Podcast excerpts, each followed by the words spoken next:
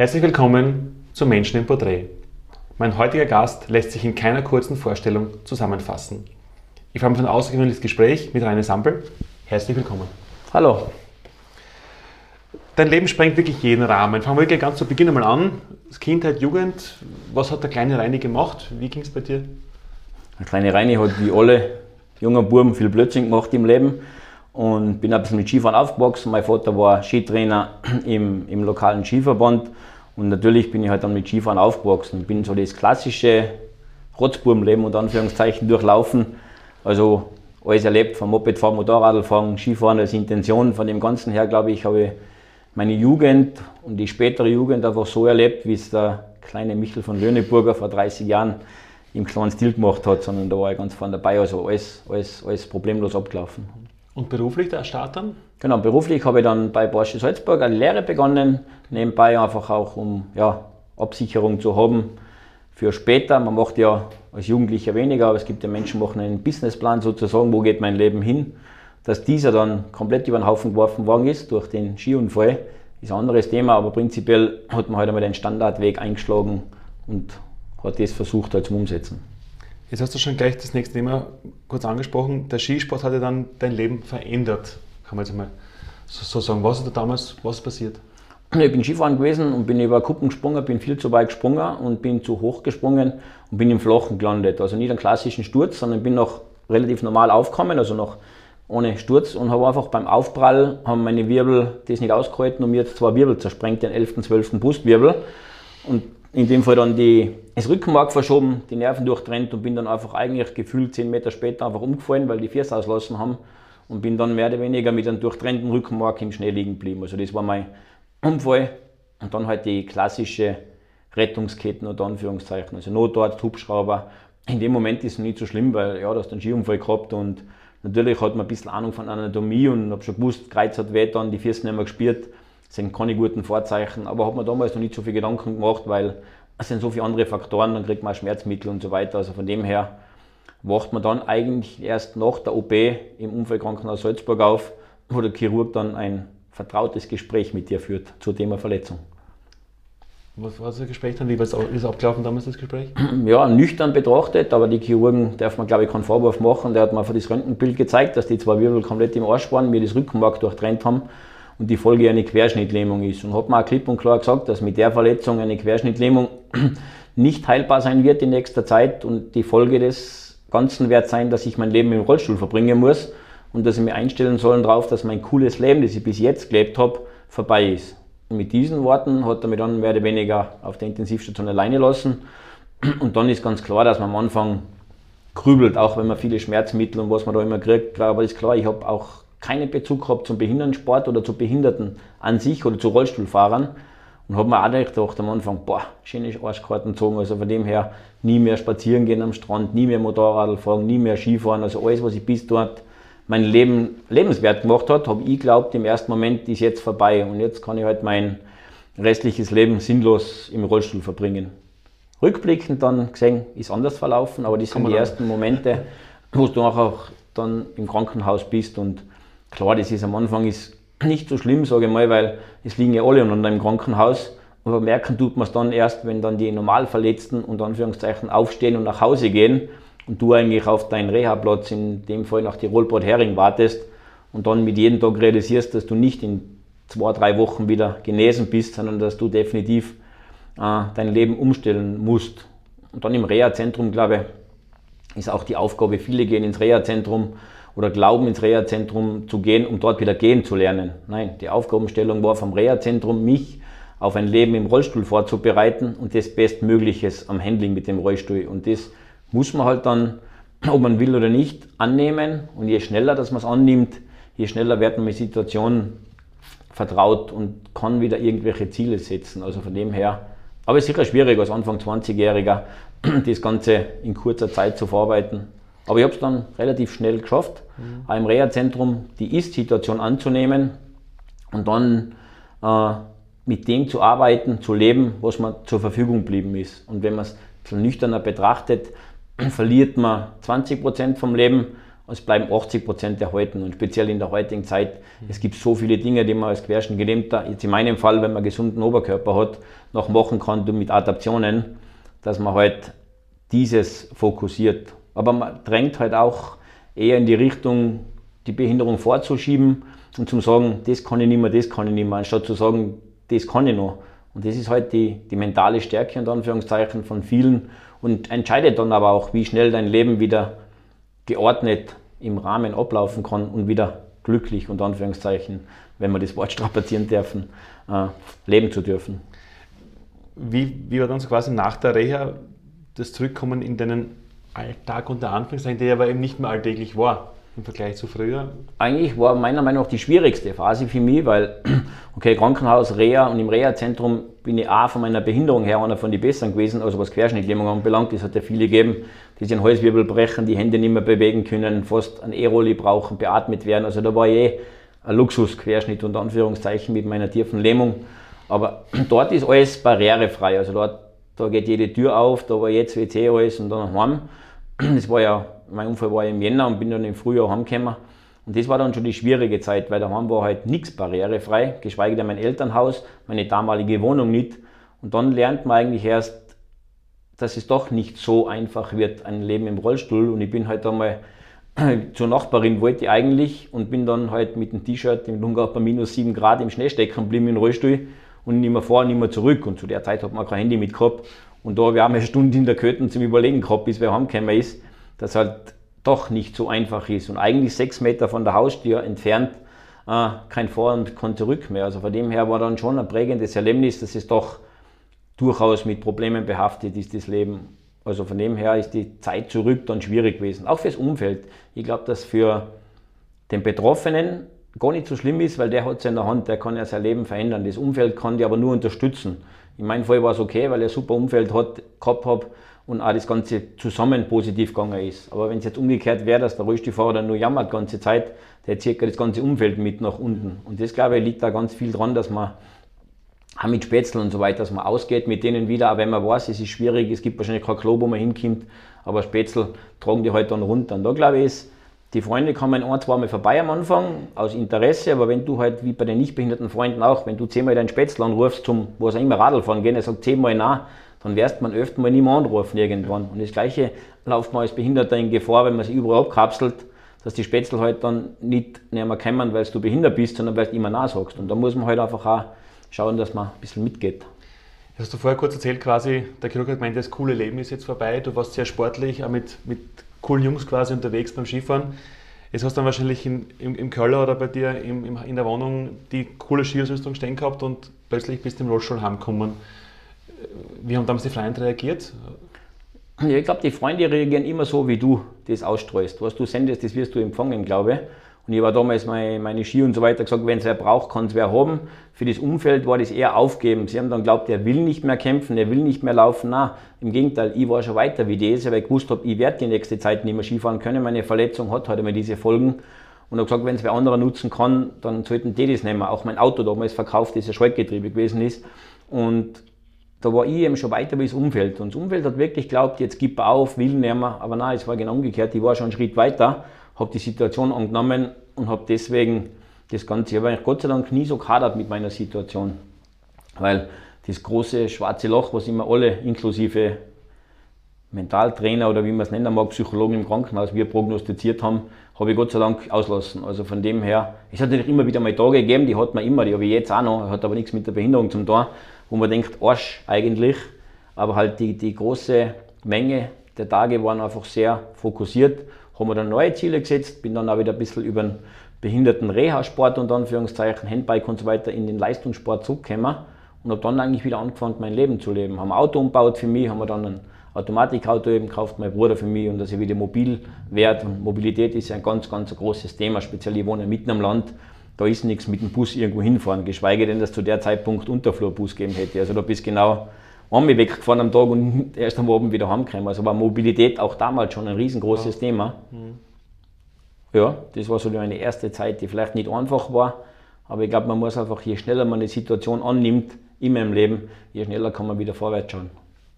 Jetzt hast du gleich kurz erzählt, quasi mit Sport, die Skiersaison, die Aussage von dir, ich werde jetzt die nächste Zeit nicht meine, allein jetzt kommst du von der Reha heim im Rollstuhl, der Chirurg sagt, das coole Leben ist vorbei und du sagst wörtlich, ich werde die nächste Zeit nicht Skifahren. Ist eigentlich auch schon jetzt irgendwie fast eine unglaubliche Aussage. Aber du kamst dann in den Sport zurück. Was hast du dann, was waren dann die ersten sportlichen Schritte, verzeih das Wort jetzt, Ja. nach dem, Nein, alles gut. nach dem Ja, es, es kommt halt eher ein bisschen eins zum anderen. Im, im Reha-Zentrum schicken sie ja zum Sport, also das heißt Tischtennis, da haben wir gar nicht so talentiert angestellt und haben halt logischerweise dann gesagt, Monoskifahren würde es geben, habe ich bis zu dem Zeitpunkt leider nicht mal gekannt und haben halt da Typen vorgestellt, die sehr erfolgreich waren im Sport und haben mir das mal angeschaut und denkt mir, so uncool schaut es eigentlich gar nicht aus und haben mich dann damals äh, vom Reha-Zentrum in einen Monoskikurs gesteckt sozusagen von der Firma Braschberger, die die Geräte erbaut, der selbst Rollstuhlfahrer ist und ich habe mir gedacht, ich komme da hin und reiß einfach alles. Ja, das war leider überhaupt nicht so, auch wenn man vorbei ambitioniert Ski gefahren ist. Es ist anders, das fängst von null an. Und das war für mich so der erste Tag schwierig. Das war in Tirol, in einem Skigebiet und du fängst halt am Anfängerhügel an. Und davor war es der Coole, der Gute. Und dann stiegst beim Anfängerhügel, in dem Fall waren es ohne die Nachbarländer zum Angreifen, lauter Holländer, die da rumkugelt sind. Und ich mittendrin und bin überhaupt nicht zum Fahren gekommen. Bin alle 10 Meter umgefallen, weil ich es einfach ja, nicht umgesetzt habe am ersten Klar. Tag. Klar. Und bin dann im Modell gesessen am Abend und habe dann mit dem Braschberger Luise am geredet, sage, hey, den Scheiß ihr nicht halten. Ich hab's fertig, Skifahren war halt, ich will nicht mehr Skifahren und der Scheiß interessiert mich schon gar nicht, weil es auch nicht funktioniert hat. Und dann haben wir aber mit einem Deal gemacht mit meiner damaligen Therapeutin, die auch vom Reha-Zentrum war, gesagt, ich soll jetzt drei Tage durchziehen. Wenn ich nach drei Tagen immer noch sage, es ist nichts für mich, dann kann ich es lassen. Ich habe gesagt, okay, den Deal gehen wir ein und habe komischerweise dann genau den besagten dritten Tag irgendwie den Knopf aufgegangen sozusagen, habe verstanden, wie das funktioniert und habe halt dann zurückgefunden in den Skisport und habe auch wieder lieben gelernt, weil ich wohne ja mitten in einem Skigebiet oder im Lungau gibt es ja nur Skigebiete. Und unabhängig davon war damals noch nicht das Ziel, wieder zurück in den Leistungssport zu kommen, sondern einfach Skifahren zu gehen mit den Spätzl. Also das war eine Möglichkeit für Rollstuhlfahrer am Berg zu sein und habe mich dann aber doch sehr fokussiert in das ganze Thema eingeworfen und habe dann eigentlich ein Jahr später schon die Aufnahme in das Europacup-Team geschafft, also Paralympic-Team und später in das Weltcup-Team und habe dann aber auch gesehen, das Potenzial ist da, mich wieder mit anderen zu messen und bin dann eben fast 15 Jahre lang dem Para-Monoskisport treu geblieben und habe dort auch Paralympics erleben dürfen, Weltmeisterschaften und eine sehr, sehr coole Zeit äh, wieder im Leistungssport leben dürfen und auch davon leben habe können. Also das ist in Österreich möglich. Also du kannst als Monoskifahrer oder als Behinderten-Skifahrer im ÖSV integriert sein und kannst, du wirst zwar nicht reich werden, aber du kannst den Beruf zum, also dein Hobby zum Beruf machen wieder. Und das habe ich dann 15 Jahre leben dürfen. Wow. Wenn du jetzt auch vor die Aussage, die man jetzt ähm, fast nicht glauben kann, wenn du sagst, das, das angedrohte schwarze Loch habe ich nie erlebt, das kann man, Ja, kann, kann man eigentlich gar nicht glauben. Nicht böse man jetzt. Naja, Ähm, aber was war dann danach so quasi, jetzt, du hast ja dann eben vom Monoski gesprochen, gab es danach dann so einen Punkt oder Moment, wo du aufgrund, also nach, nach der Reha jetzt oder wann auch immer, sagst, okay, dieser Erfolg, dieser Schritt, dieses Erlebnis hat dir einfach das Gefühl gegeben, das ist ein gutes Leben, mir geht's gut, ich bin happy, ich, bin, bin, ich, ich, bin, ich fühle mich jetzt glücklich, e- egal was war, was ist, was kommt. Irgendwie so quasi so ein, so ein magischer Moment, sagst du irgendwie, okay. Was ich meine? ich weiß, was du meinst. Es hat nicht den klassischen magischen Moment gegeben, sondern es waren viele magische Momente. Das mag jetzt im kleinen Rahmen sein, ist da ist zum Beispiel als am Anfang als Rollstuhlfahrer ist ja alles anders, die Querschnittlähmung und Anziehen zum Beispiel, also Transfers von Bett in den Rollstuhl, in die Badewanne oder einfach Jeanshosen anziehen. Warum auch immer, war so schwierig am Anfang, weil sie die Fiers geweigert haben und und so weiter. Also ein Jean war im Reha-Zentrum Herausforderung zum Anziehen. Und irgendwie wollte ich nicht ganz mit der Jogginganzug rumlaufen, weil es waren auch hübsche Krankenschwestern am Start. Also von dem her ist man natürlich da ein bisschen eitel. Aber es waren so kleine Schritte, wo man dann halt einmal auch erfahrene Rollstuhlfahrer gezeigt hat, wo es ein paar Schmähs gibt. Heute, wenn ich aus dem Bett steige, ist das nicht einmal eine Sekunde zum Nachdenken. Also das ist normal, mich anzuziehen, braucht wahrscheinlich auch nicht viel länger. Aber damals waren es die kleinen Erfolge, die mir wieder äh, Lebensmut gegeben haben, zum Sorgen, einfach kleine Ziele gesetzt. In dem Fall war es ein Jean anziehen. Autofahren war der nächste Schritt, also Auto umzubauen, ins Auto einzusteigen, den Rollstuhl selber zu verladen. War drei Wochen Adiata, weil man denkt, es gibt ja nicht, dass das so schwer sein kann, weil man halt auch kein, kein, kein Gefühl nur dafür hat, auch körperlich noch nicht ganz so fit ist wieder von dem Ganzen, wo ich heute keine Sekunden drüber nachdenke mehr im Alltag. Aber es waren so die kleinen Schritte zurück ins selbstständige Leben. Das ist ein großes Schlagwort gewesen. Wieder wieder selbstständig entscheiden, Auto fahren. Ich fahre nach A nach B und wenn ich nur zum Mac, zum Mac gefahren bin, einfach wieder ins Leben zurückzukommen. Und diese kleinen Erfolge und später dann im Skisport wieder am Lift zu sitzen, wieder am, am, am Obertauern um 8 in der Früh mit der ersten Gondel raufzufahren und dann die ersten Spuren in den Schnee zu ziehen. Also diese kleinen Erfolge haben mir dann auch gesagt, am Abend immer vom Spiegel zu stehen und zu sagen, eigentlich ist gar nicht so uncool. Also es geht eigentlich doch viel mehr, als man gedacht hat. Und es macht durchaus auch Sinn, das Leben weiterzuleben. Weil die Option ist, denken ja viele Leute darüber nach, ihr Leben zu beenden nach so einem Unfall. Das habe ich Gott sei Dank in der Form nie gehabt. Aber ich sage, diese Option bleibt mir ja. Also dieser Plan B und dann Anführungszeichen, ich sage, ich auf den Scheiß überhaupt keinen Bock mehr. Diese Option, einen Haken drunter zu machen und das dort zu beenden, bleibt mir ja. Und das habe ich aber Gott sei Dank für mich so in der Form nie erlebt. Und die kleinen Erfolge, für mich große, nach außen hin kleine Erfolge, haben mir gezeigt, das Leben ist lebenswert, da kann man durchaus weiterleben. Was aber nicht geheißen hat, man gibt die Hoffnung auf. Also Hoffnung ist immer, früher hofft man immer drauf, dass man wieder laufen kann irgendwann. Irgendwann ist dann das aber weg, also nicht weg, sondern einfach, es funktioniert auch so, wie es ist. Und wenn jetzt in fünf Jahren ein Kind zu mir und sagt, man kann deine Behinderung reparieren, ich kann wieder laufen, dann werde ich es sehr gerne annehmen. Aber ich kann nicht die fünf Jahre meines Lebens verschwenden bis dahin. Ich vergleiche es ein bisschen mit Lotto. Ich kann jetzt nicht das ganze Geld ausgeben, was ich nicht habe und hoffen, dass ich in zwei Jahren zwei Millionen im Lotto gewinne und dann draufkomme, oh oh, Lotto 6 ist nicht, jetzt geht es komplett in den Bach. Aber ich muss immer versuchen, mit dem zu arbeiten, was ich habe, aber natürlich auch Ziele setzen. meine Ziele waren halt dann irgendwann Lebensqualität, sportliche Erfolge, wirtschaftliche Erfolge, auch Liebe, also Frauen und so weiter, also Beziehung.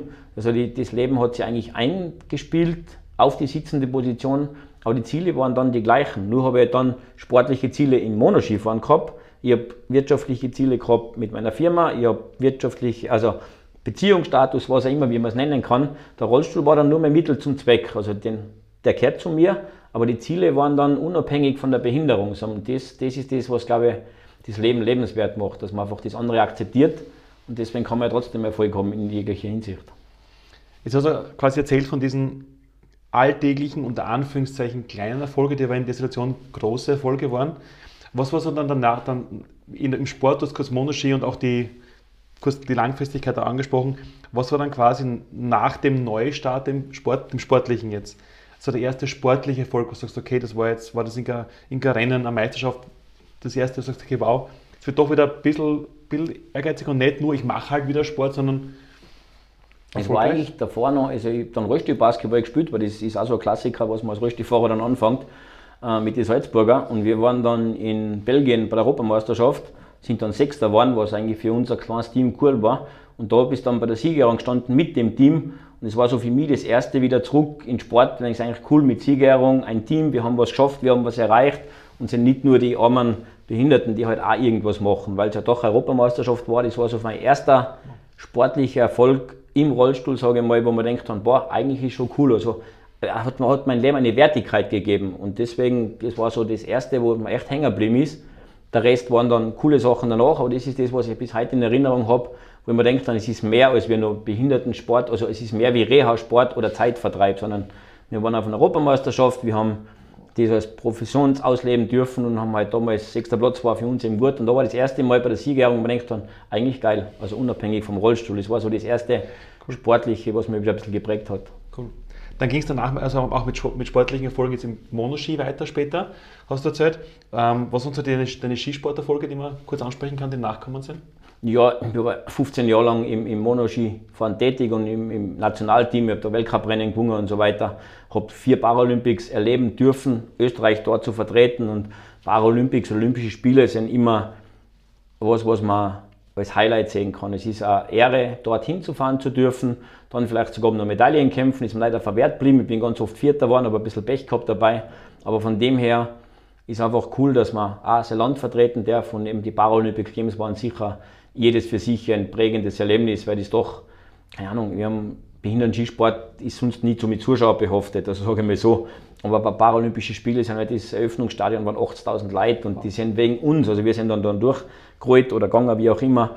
Und dann ist das schon ein sehr cooles Erlebnis, wenn man dort auch sein Land vertreten darf und die halt alle wegen uns da sind und wir halt doch eine Wertigkeit. Und da sieht man einfach auch, dass man nicht umsonst kämpft hat, dass man dort sein darf, das Land vertreten darf, den Sport machen darf. Also Olympische Spiele, Paralympische Spiele sind schon sehr prägend gewesen und eine super coole Zeit gewesen und haben auch gezeigt, dass nur ganz wenige Leute, sei es im Behindertensport oder im Nicht-Behindertensport, dürfen dorthin und dort mitzumachen. Von dem waren die Paralympischen Spiele sicher das, was am meisten geprägt hat. Weltcuprennen gewinnen war cool, aber heute ist es dann Part of the Game gewesen, wenn man schnell war und halt viele Verletzungen. Nachdem ich eher das Speedheini gewesen bin, also eher ob super Job fährt und so Monoski sitzt man in so einem Carbon-Scheu mit einem kleinen Stoßdämpfer drin und fährt da weit über 100 km/h und da sind meistens Brezen mit, mit Verletzungen einhergegangen und habe auch viele Knochenbrüche gehabt. Ich glaube insgesamt, keine Ahnung, mit Rippen und Schlüssel war sicher 20 oder so.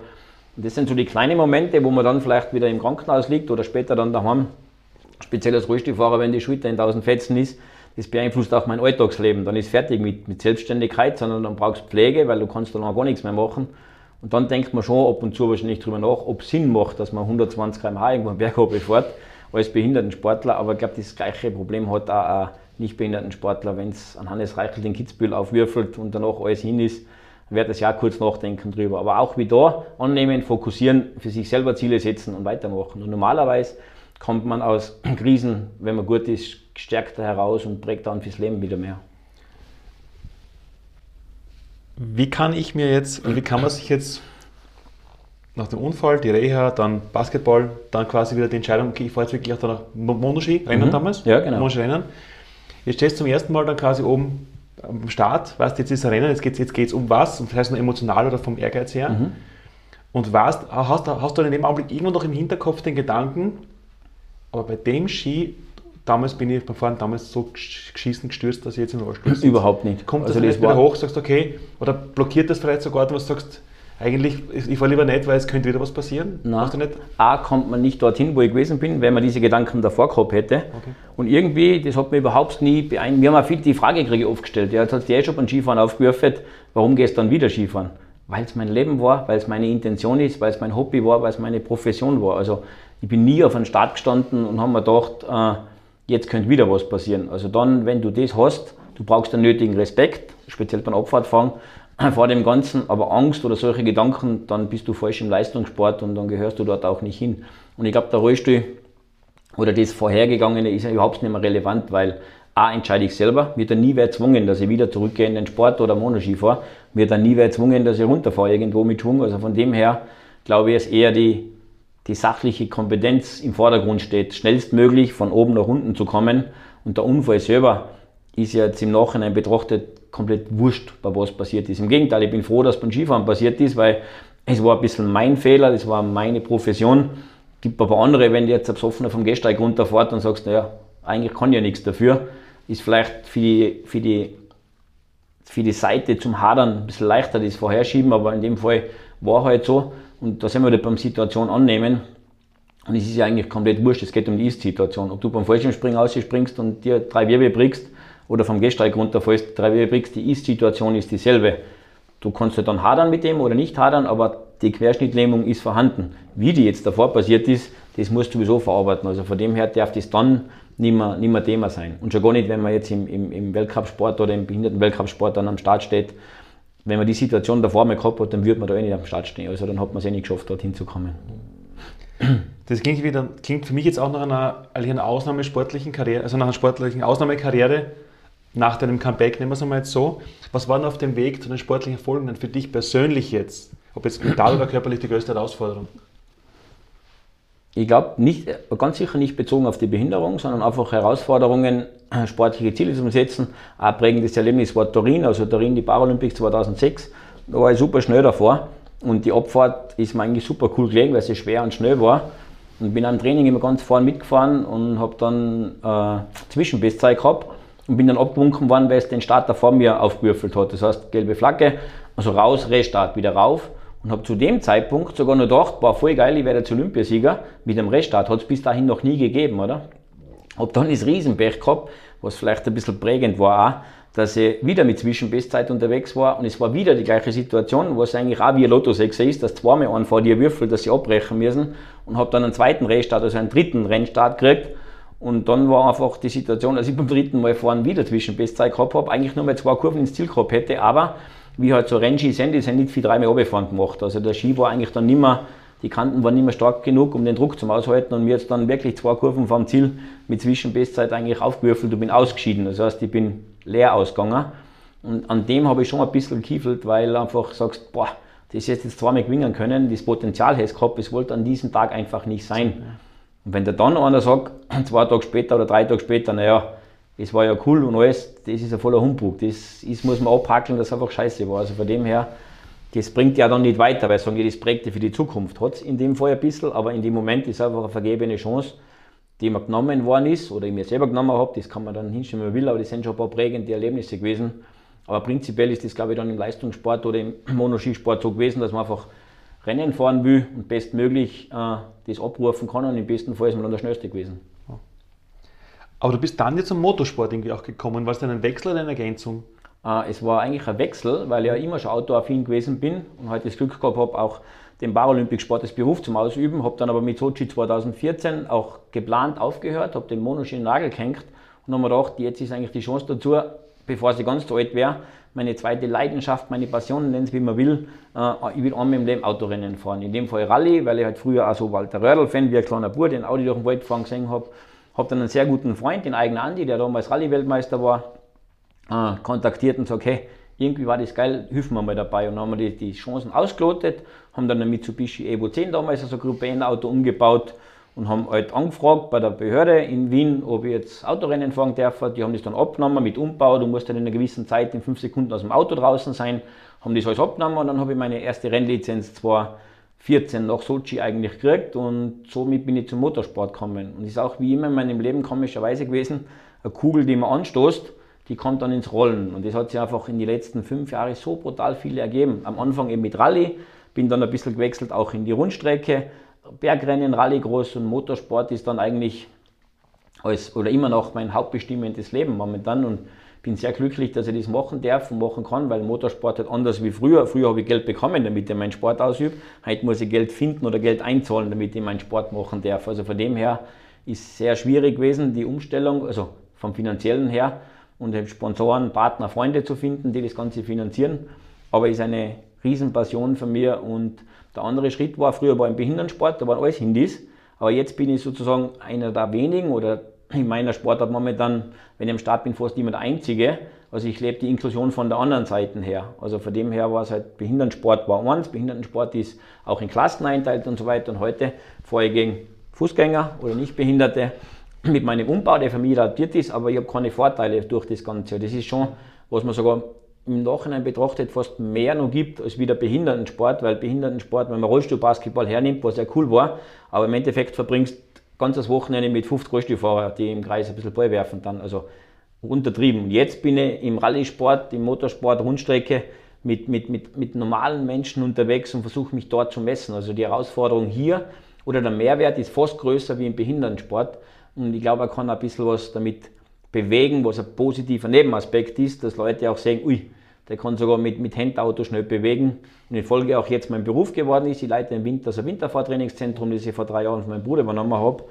Und ist auch Passion. Also das ist jetzt nicht nur Spaß und Geld verhorzen, sondern auch für meinen Job. Ich bin ein Fahrtechniktrainer und so Rundstreckentrainer. Also ist eigentlich eins zum anderen gekommen. Und viel, viel mehr aus der Idee, zwar mehr Rallye fahren im Leben, ist jetzt fast so gewesen, dass ich heuer bin ich schon auch trotz Corona über zwölf Autorennen gefahren, also teils Rundstrecke, teils Rallycross und auch international letztes Jahr mit der Rallycross-Serie mit dem Buchermax, also ich mich mit den Weltstars messen dürfen und das als Rollstuhlfahrer, man darf das immer nicht so ganz, ich für mich selber reflektiere das ab und zu, wenn wir letztes Jahr mit der Titan-Serie unterwegs waren, wo halt Rallye-Weltstars wie Greg Breen oder Nelson Piquet Formel 1-Fahrer neben dir am Start stehen, dann denkst was tust du da eigentlich, oder? Also die haben ihr ganzes Leben lang dafür gelebt und ich habe die Chance gekriegt, dort gegen diese Leute zu kämpfen oder mit denen Spaß zu haben und Autorennen zu fahren. Da bin ich nachher schon noch mal von Rennen angefangen am Abend und denke mir, wie viel Glück habe ich eigentlich im Leben gehabt, um das Leben leben zu dürfen. Also in diese Situation dürfen nicht viele leben.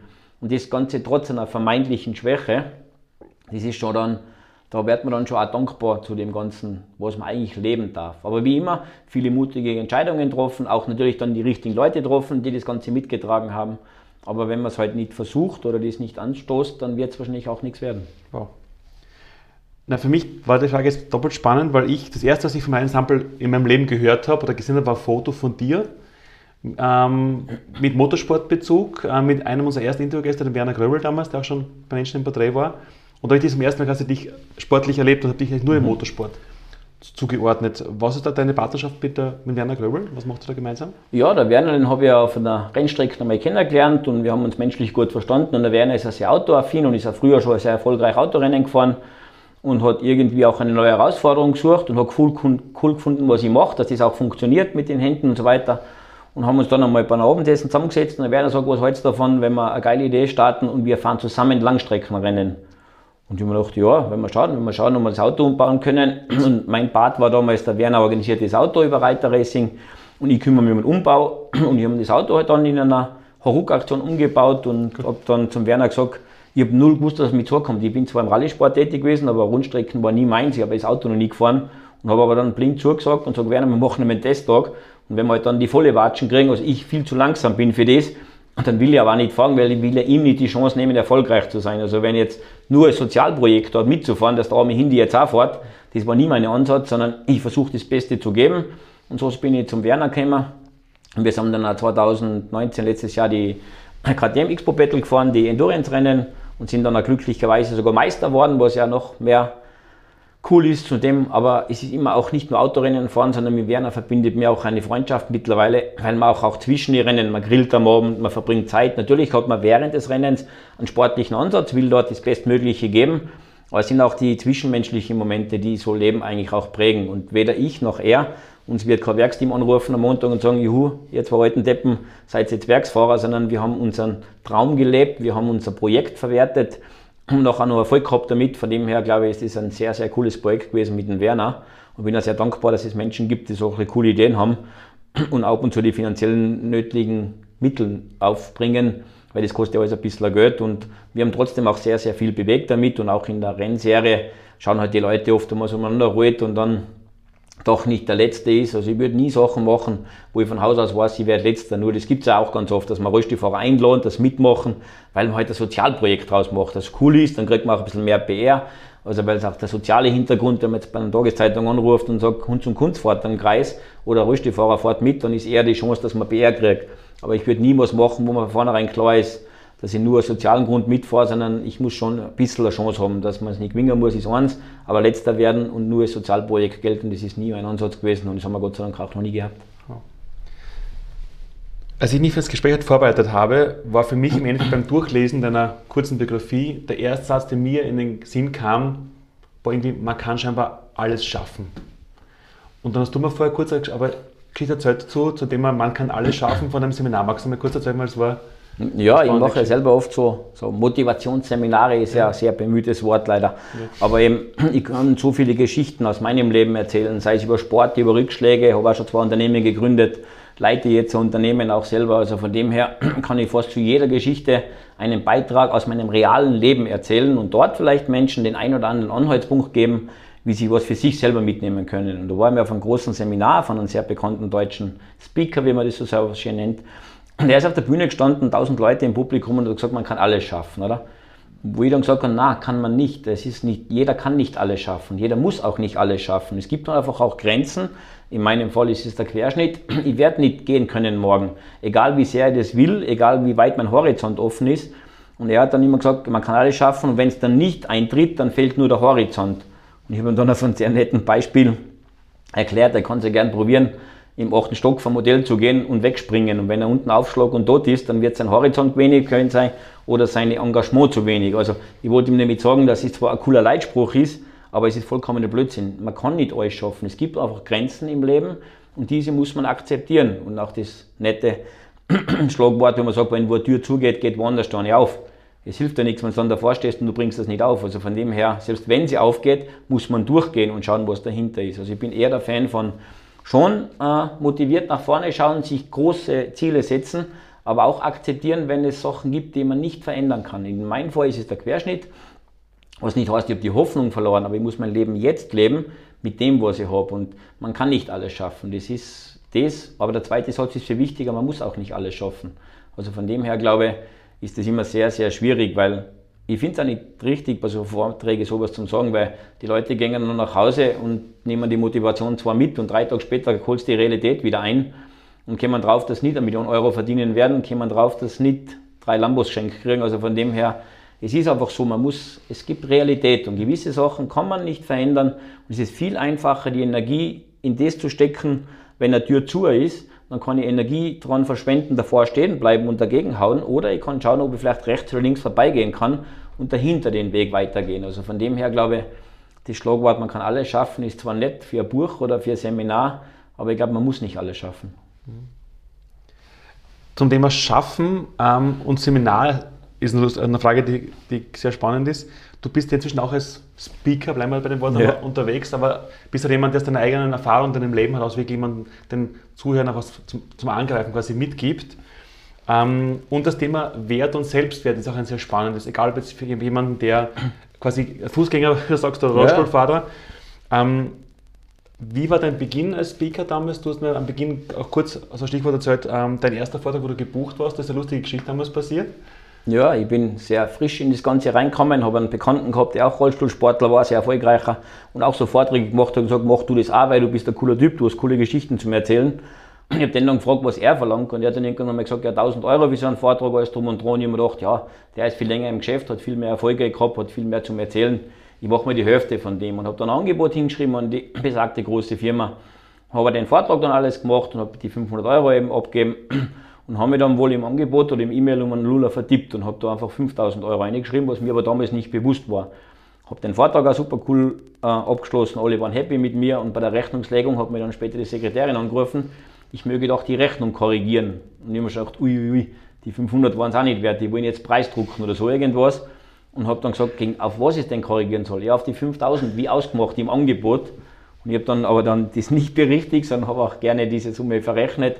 Und habe dann später auch mit dem, mit dem Geschäftsführer dann, das heißt später, ein halbes Jahr später, wo wir auch eine super Zusammenarbeit dann gefunden haben, erklärt und sage, schau, es ist wie immer im Leben, sage, Werte einfach nach oben setzen und versuchen, sich gut zu vermarkten und gut zu verkaufen. Und in der Branche ist es leider so, dass es die großen Firmen gewohnt sind, gutes Geld auszugeben. Und wenn ich es jetzt nüchtern reflektiere, glaube ich, kann ich den meisten Leuten mehr mitgeben, wie 80 Prozent der Speaker, die von dem Fußgängerbereich reden. Warum? Weil ich aus vermeintlichen Schwächen, also in dem Fall die Querschnittlähmung, meistens eine Stärke draus gemacht habe. Also ich kann mal das nutzen, sei es jetzt BR zu bekommen, irgendwo einfach die vermeintliche Schwäche zur Stärke machen. Und mit da ist halt sehr kurios losgegangen, dass ich mir einfach um Nuller vertippt habe. Spannende Geschichte. Ich meine, wenn man jetzt versucht, aus deinem Leben, deiner Erfahrung, allem, was du gemacht hast, du geschafft hast, was du jetzt für viele wahrscheinlich scheinbar Unmögliches auch geschafft hast. Wir haben sehr viele junge Zuseher, ähm, die sagen, egal in welchem Bereich, ob das jetzt Unternehmer, Sportler, wurscht was, die sagen, ich möchte auch für mich glücklich und erfolgreich werden. Was wäre so deine wichtigste Botschaft die wichtigste Kernbotschaft für junge Menschen, die aus ihrem Leben, ob das jetzt Künstler, Musiker, Sportler, Unternehmer, völlig wurscht, auch sagen, ich will glücklich erfolgreich werden, was kann der Rheinensemble mir für einen Tipp geben? Die erste Frage ist, für sich selber definieren, was ist Glück und Erfolg. Für andere ist es Geld, für andere ist es Liebe, für andere ist es Zeit. Also von dem her, glaube ich, ist definieren zuerst einmal, was will ich erreichen, was fällt unter dem Rahmen für mich glücklich sein. Das ist das Wichtigste, was man das ist. Und dann einfach Ziele verfolgen, hohe Ziele stecken, daran zu arbeiten und sie nicht beim ersten Nah abbringen lassen. Also macht euch eure eigenen Ziele, geht euch an eure Wege und horcht nicht auf andere. Weil wenn ich mein ganzes Leben dann drauf gehorcht hätte, was andere gesagt haben, oder es geht nicht, dann wäre ich nicht da, wo ich heute bin. Dann wäre ich nicht erfolgreich oder für mich erfolgreich glücklich, sondern wäre immer an Sachen gescheitert, wo andere gesagt haben, funktioniert nicht. Das war bei meiner ersten Firmengründung, wo man die erste Bank damals gesagt hat, funktioniert nie im Leben, hat funktioniert. Es war beim Motorsport so, alle haben gesagt, du kannst nicht Rallye fahren als Röstefahrer, weil also in jedem Fall einfach probieren. Wenn es dann nicht ist, auch nicht enttäuscht zu sein, dann neue Ziele setzen. Aber wichtig ist, den eigenen Fokus und den eigenen Weg zu verfolgen und primär, sage ich mal, die Energieräuber aus dem Leben einfach aussortieren, die euch mehr Energie kosten, wie es bringen. Die lasst außen vor, auch wenn es manche nicht gern hören wollen. Und umgebt euch einfach mit Leuten, die euch weiterbringen, die für euch positiv sind. Werner Gröbel für mich zum Beispiel ein Beispiel. Also du erntest, was du sähst. Und das Gleiche ist beim Umfeld. Also wenn du nur Jammer die ganze Zeit in deinem Umfeld hast, dann wirst du früher oder später selbst zum Jammern anfangen. Die bringen dich nicht weiter. Und da einfach auch wirklich nüchtern aussortieren für dich selber. Und man wird dann merken, es geht doch vorwärts. Und wenn man Leute um sich hat, die ähnlich denken, die ähnlich fokussiert sind, dann wird man einfach auch mehr zurückbekommen und selbst mehr Erfolg zu haben, wie dieser auch noch immer definiert werden mag. Wenn man so deine Lebensgeschichte bis jetzt anhört, denkt man sich, boah, das, für, das bekommen andere quasi in zwei oder drei Leben nicht hinein. Aber du bist immer noch jung, was sind deine nächsten Projekte, was hast du als nächstes vor? Die Frage haben wir uns mal vor vielen Jahren schon gestellt. Das haben wir uns mal gestellt, wie wir früher im Sport. Im Sport waren es nicht klar definierte Ziele, das heißt Weltcuprennen gewinnen, Paralympische Spiele und und und. Im Motorsport war es zuerst einmal dabei zu sein. Natürlich will man dann auch Rennen gewinnen, wenn es funktioniert. Aber ich glaube, mein Lebensziel, wenn man es jetzt runterbricht auf nicht Sport oder nicht Wirtschaft, mein Lebensziel ist, dieses Leben zu halten, was ich jetzt habe, bis zum Schluss oder so lang wie möglich. Dann glaube ich, ist, ist alles, alles dran, was ich gemacht habe. Natürlich habe ich jetzt sportliche Ziele. Ich würde gerne mal 24 Stunden Nordschleifen fahren, also Rundstreckenrennen so fahren, wo du sagst, das ist so ein, ein sportliches Ziel, wo ich noch hin möchte.